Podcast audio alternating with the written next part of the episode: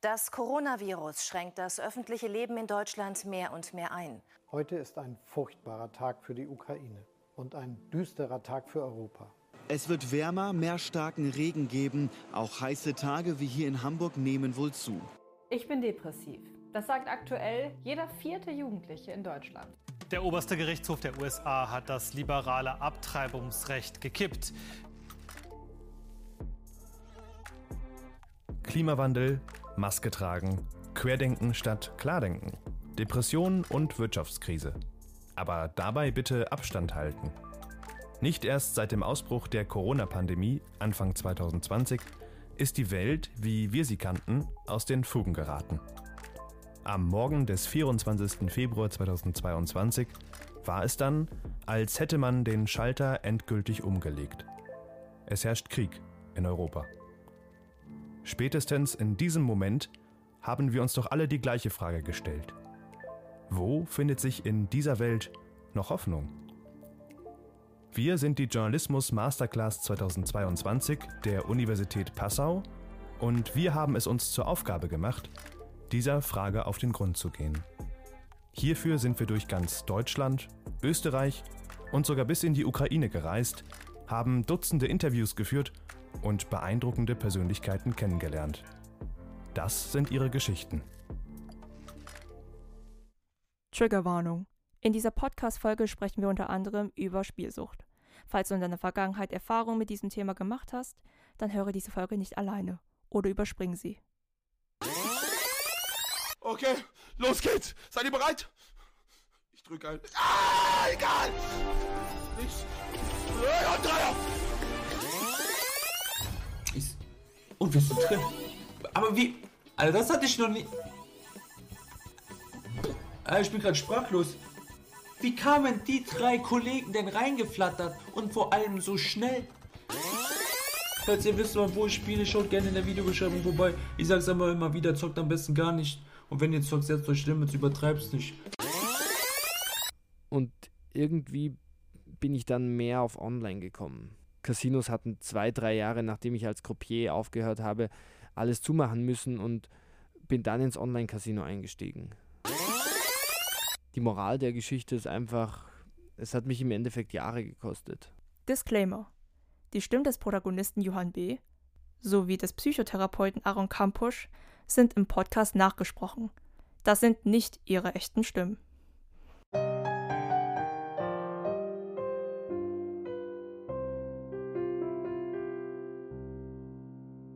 Kapitel 1 Meine neue Welt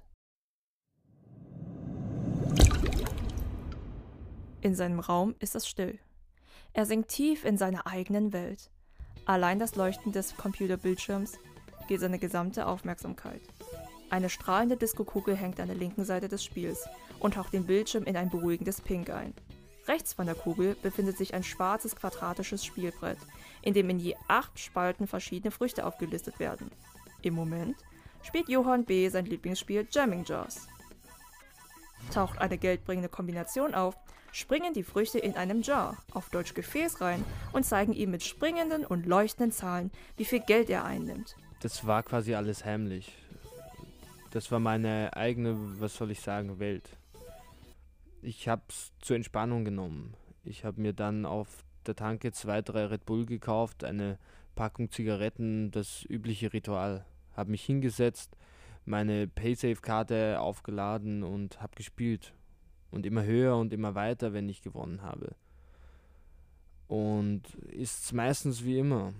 Gab selten den Zenit, wo ich gesagt habe, wurde genug verloren. Ich muss jetzt aufhören. Mit sechs weiteren Versuchen belohnt das Spiel ihn. Im Live-Casino passiert das seltener. Er hat sich damit abgefunden, dass er die Verluste in der Spielbank nie wieder zurückgewinnen kann. Online-Casino Nein, eher die Livestreamer zeigen ihm dagegen die Möglichkeit, das zu erreichen.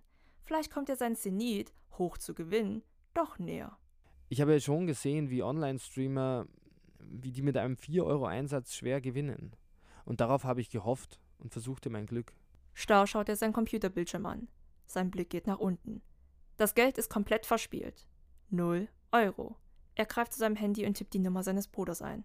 Er weiß ganz genau, welches Gefühl nach dem Spielen aufkommt. Doch während er komplett in seiner eigenen Welt der Slots eintaucht, kann er das miserable Gefühl ausblenden, dass er am Ende sein ganzes Erspartes versenkt hat. Natürlich, wenn ich verloren habe, und das war zu 95 Prozent, war so ein Schreckensgefühl, extreme Reue. Warum habe ich es wieder getan? Eig eigentlich brauche ich das Geld und so weiter. Mein Bruder angerufen, wieder gebeichtet, dass ich wieder gespielt habe und so weiter. Ist ein schwerer Weg und ich habe es bereut.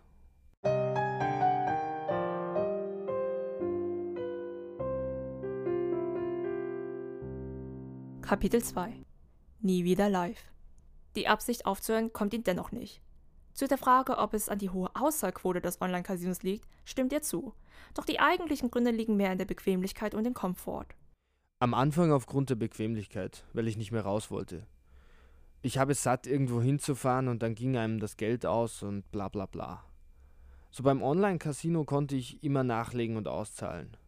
Einfach der Komfort, es gab eine schnelle Auszahlung und man konnte, hatte die volle Sicherheit.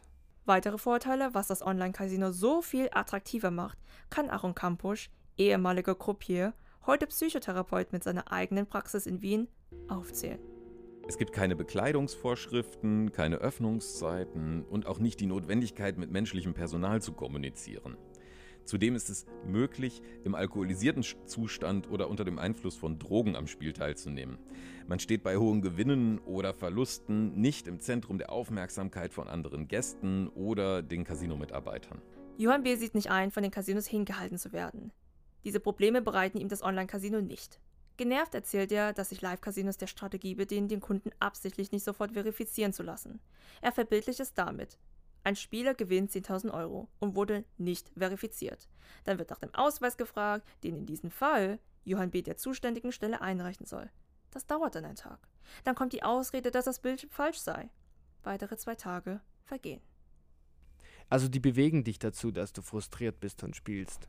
Und Spieler sind frustriert, wenn sie nicht ans Geld kommen und spielen weiter und verspielen den Gewinn. Und dieses Szenario, was ich beschrieben habe, passiert jedem Online-Spieler.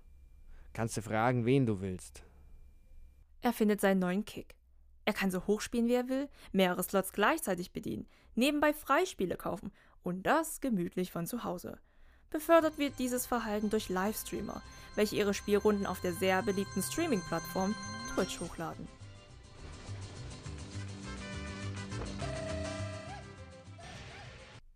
Wie Johann bereits sagt, ich habe ja schon gesehen, wie Online-Streamer, wie die mit einem 4-Euro-Einsatz schwer gewinnen. Und darauf habe ich gehofft und versuchte mein Glück. Er stellt sich um diese Zeit nicht die Frage, wie oft sie verlieren müssen, um einmal diesen Großgewinn zu erhalten. Der kognitive Bias ist aber jener, dass die Zuseher sich nicht im Klaren darüber sind, dass der Streamer nur Gewinnsequenzen veröffentlicht. Beim Verlieren, und das tut er mit Sicherheit öfter, wird niemand zusehen wollen. Am spannendsten finde ich, dass Streamer selbst glauben, Strategien gefunden zu haben, um Glücksspielautomaten besiegen zu können und damit der Clustering Illusion bzw. dem Bestätigungsfehler unterliegen. Aber aus ihren Fehleinschätzungen generieren sie Geld, indem sie an die Zuseher dieses System verkaufen. Also ein System, das, wenn es funktionieren würde, alle Casinos ruinieren würde. So Kampusch.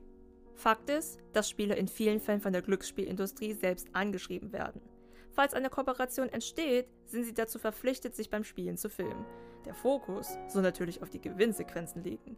Das sind auch die Szenen, die Johann B. in seiner Freizeit regelmäßig auf seinem Handy konsumiert. Für Kampusch ist es sehr fatal, dass ausgerechnet Spieler, die hohe Verluste einfahren, den großen Respekt der Zuschauer erhalten. Dabei gehört Johann B. als Konsument zu den vulnerablen Menschen, von denen die Livestreamer einen Teil ihres Gehaltes verdienen. Klickt man auf eine der vielen verlinkten Promotion Codes der Streamer, wird man zu dem Spiel eingeladen und es kann auf der Stelle losgehen. In Johann B.'s Fall sind es Spiele wie Jamming Jars oder Extra Chili. Da gibt es viele Berichte über Leute, wo die Leute, die diese Promoting so machen, 40% von den Verlusten bekommen. Also von den Spielern, die mit den Promotion Codes einzahlen und so weiter. Heute kritisiert er den uneingeschränkten Zugang, online sein Geld so leicht ausgeben zu können. Seiner Meinung nach ist das alles viel zu einfach gestaltet. Die Verifizierung sollte ab dem Moment geschehen, wenn das Spiel geöffnet wird. Hm, was man machen könnte, das wäre der einzige Weg, die Erfahrung habe ich gemacht. Die Verifizierung des Online-Casino muss im Vorhinein abgeschlossen werden. Völlig. Mit Ausweisdokumenten, mit Bankverbindung etc. Alles, was sie brauchen. Weil das wollen sie erst, wenn sie auszahlen müssen. Das wäre ein Weg, um den Ganzen einen Riegel vorzuschieben. Um das Ganze mühsamer zu gestalten, sonst melde ich mich an und zwei Sekunden später kann ich spielen. Das ging dann immer öfters und irgendwann diese Sucht. Die richtige Sucht spürt man erst am Ende.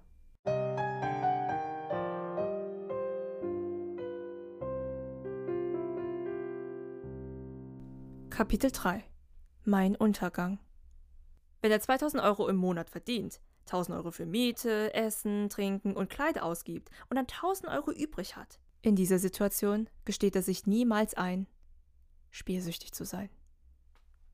Die meisten sagen, ja, das ist mein Geld, das ich ausgebe fürs Spielen. Das wird sich keiner eingestehen, dass er ein Spieler ist. Wenn es so spät ist, wenn das Haus in Flammen steht, wenn alles in Schutt und Asche versinkt, dann bemerkt er das Problem.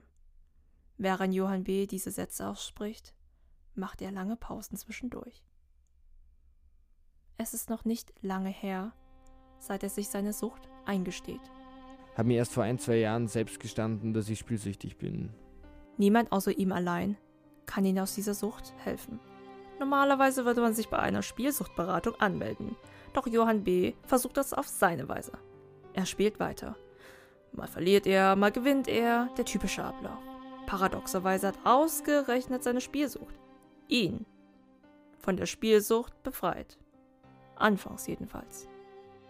Meine größte Summe, die ich gewonnen habe, waren, und das war auch der Ausstiegsgrund, weil somit mein eigentliches Ziel befriedigt wurde, sozusagen ähm, 150.000 Euro mit 400 Euro Einsatz. Dies gewinnt er bei seinem Lieblingsspiel Jamming Jaws. Zu der Frage, warum ausgerechnet dieser Slot sein Lieblingsspiel ist, lacht er kurz auf und begründet es damit, dass er mit diesem Spiel gewonnen hat. Er sieht sich als einer der wenigen Sieger. Er kann von sich nun behaupten, wieder da zu sein, wo er war. Der Gewinn erleichtert den Ausstieg. Doch die Spielsucht meint es anders mit ihm. Fünf Rückfälle erleidet er. Wobei er seine neu gewonnenen 150.000 Euro teilweise verspielt. Von den 150.000 Euro hatte ich fünf Rückfälle. Also es war nicht ganz so unkompliziert. Der erste Rückfall hat mir 2000 gekostet. Der zweite Rückfall hat mir 5000 gekostet. Der ähm, dritte Rückfall hat mir 40.000 Euro gebracht. Also dann nochmal gewonnen eigentlich. Und dann war der vierte Rückfall mit 20.000 Euro. Und letzter Rückfall nur mit 1000 Euro. Die Rückfälle sind alle online passiert. Das kann nicht so weitergehen. Alles, was die Sucht ihm bringt, sind Verluste. Das verlorene Geld ist für ihn das geringste Problem. Aber es hat zwei Beziehungen gekostet, es hat Geld gekostet, es hat Nerven gekostet, Familie. Und das Schlimmste ist, es bricht die ganze Substanz weg. Das ist einfach im Prinzip, dass man sich selbst zerstört. Die Seele, den Charakter. Man ist nie wieder derselbe. Die Spielsucht nimmt ihm alles weg. Das reicht ihm jetzt. Mehr lässt er nicht zu. Sein Entschluss steht fest. Johann B. sucht eine Spielsuchtberatung in seiner Heimatstadt Wels auf. Das Resultat? Helfen tut's ihm nicht. Doch er redet mit jemandem. Diese Spielsuchtberatung, die ich genommen habe, ist weder positiv noch negativ. Aber man redet mit jemandem darüber. Und je mehr man darüber redet, desto mehr merkt man, wie surreal und schwachsinnig einfach die ganze Spielsucht ist und man kommt der Gesellschaft wieder etwas näher. Aber man muss natürlich auch wollen, das Ganze zu beenden. Bis heute schränken die Folgen der Spielsucht seine Lebensqualität stark ein. Zu der Frage, ob er sich mitten im Ausstieg der Sucht befindet, kann er keine Antwort geben. Er kann es nicht genau beschreiben. Doch eins weiß er ganz genau zu vermeiden. Ich kann nur sagen, Live Casino ekelt mich derzeit an. Ähm, das ist ich würde auf keinen Fall ins Live-Casino gehen, weil ich einfach Ekel davor habe. Vergleicht der heute 34-jährige Johann B. sich mit seinem vergangenen Ich, machen sich diese Unterschiede bemerkbar. Die Spielerei hat ihn abgehärtet, das Leid anderer spielt in seinem Leben weniger eine Rolle, was in seinen Augen auch eine positive Seite hat. es somit schwerer, ihn auszunutzen. Grundsätzlich ist er zwei Sachen geworden. Strenger und härter. Aber da kenne ich mittlerweile kein Pardon. Ein Rollstuhlfahrer ist vor kurzem angekommen und fing an, ach nee, das ist alles so sinnlos und alles ist so schwer und du hast es nicht so schwer, du kannst laufen. Sag ich, wo ist das Problem? Wir haben 2022, du bist nicht querschnittsgelähmt, Mensch. Du kannst nur deine Beine nicht nutzen. Du hast zwei gesunde Hände und ein gesundes Hirn. Du kannst sehen, schmecken, hören, riechen. Was ist dein Problem? Mein Cousin hat Muskelschwund, seitdem er fünf ist und er hat extremitären Muskelschwund von außen nach innen und das Letzte, was aufhört zu schlagen, ist das Herz. Er würde sich wünschen, dass der ist jetzt 40 Jahre alt und liegt seit 15 Jahren nur im Bett und kann gar nichts machen. Er kann nicht mal seine Hand bewegen, nicht mal seinen Zeigefinger. Er versteinert von außen nach innen. Die Organe versagen als letztes. Ich denke mir jedes Mal, Leute, ihr seid fein raus, ihr seid Österreicher. Ihr kriegt Pension, ihr kriegt Rente, ihr kriegt alles Geld von der Krankenkasse. Ja, sicher ist es tragisch, aber selber schuld. Ihr seid mit dem Motorrad damals 200 gefahren und gegen eine Leitplanke. Sollen jetzt alle Mitleid haben? Da fehlt mir einfach die Empathie mittlerweile, um zu sagen, ach du armer du, wie schrecklich jetzt. Ach Gott, interessiert mich überhaupt nicht. Na gut, man kann jetzt meinen, na gut, hören wir ihm mal zu und zeigen Interesse oder Sympathie. Ne, ich sage dann einfach, tut mir leid, interessiert mich überhaupt nicht. So in dieser Form gebe ich schon wieder. Also sag gerade aus, tut mir leid, keine Zeit und Interesse. Die Moral seiner Geschichte? Es hat ihn gekostet. Es hat Zeit gekostet, es hat Familie gekostet, es hat Freunde gekostet, es hat Geld gekostet. Es hat Nerven und Substanzen gekostet. Hätte er nicht die 150.000 Euro gewonnen, wäre er in einer anderen Situation gewesen sagt er gewissenhaft. Es zeigt, dass Hoffnung auf unmögliche Versprechen, das ewige Warten auf ein nicht auftauchendes Ereignis, Johann B. fast in den Ruin getrieben hätte. Seine Geschichte ist eine Geschichte der unerwiderten Hoffnung. Ich bin Min und erzähle seine Geschichte. Hoffnung findet sich in der Geschichte kaum. Allein in dem Gedanken, nicht so zu enden, befindet sich der Hoffnungsfunke. Vielen Dank, dass ihr in dieser bewegten Zeit kurz innegehalten und uns zugehört habt. Hoffnungsfunken ist nur ein Teil unseres Projekts Hoffentlich. Solltet ihr also nicht ohnehin über unsere Website auf diesen Podcast gestoßen sein, folgt dem Link in der Folgenbeschreibung. Hier findet ihr außerdem auch alle Quellen der zu Beginn dieses Podcasts eingespielten Beiträge, bei welchen es sich um Zitate aus Sendungen außerhalb des Projekts der JMC handelt. Wir bedanken uns im Namen aller Teilnehmenden bei unseren Protagonistinnen, Expertinnen und Unterstützerinnen. Ohne euch wäre dieses Projekt nicht möglich gewesen. In diesem Sinne, macht's gut und verliert nie die Hoffnung.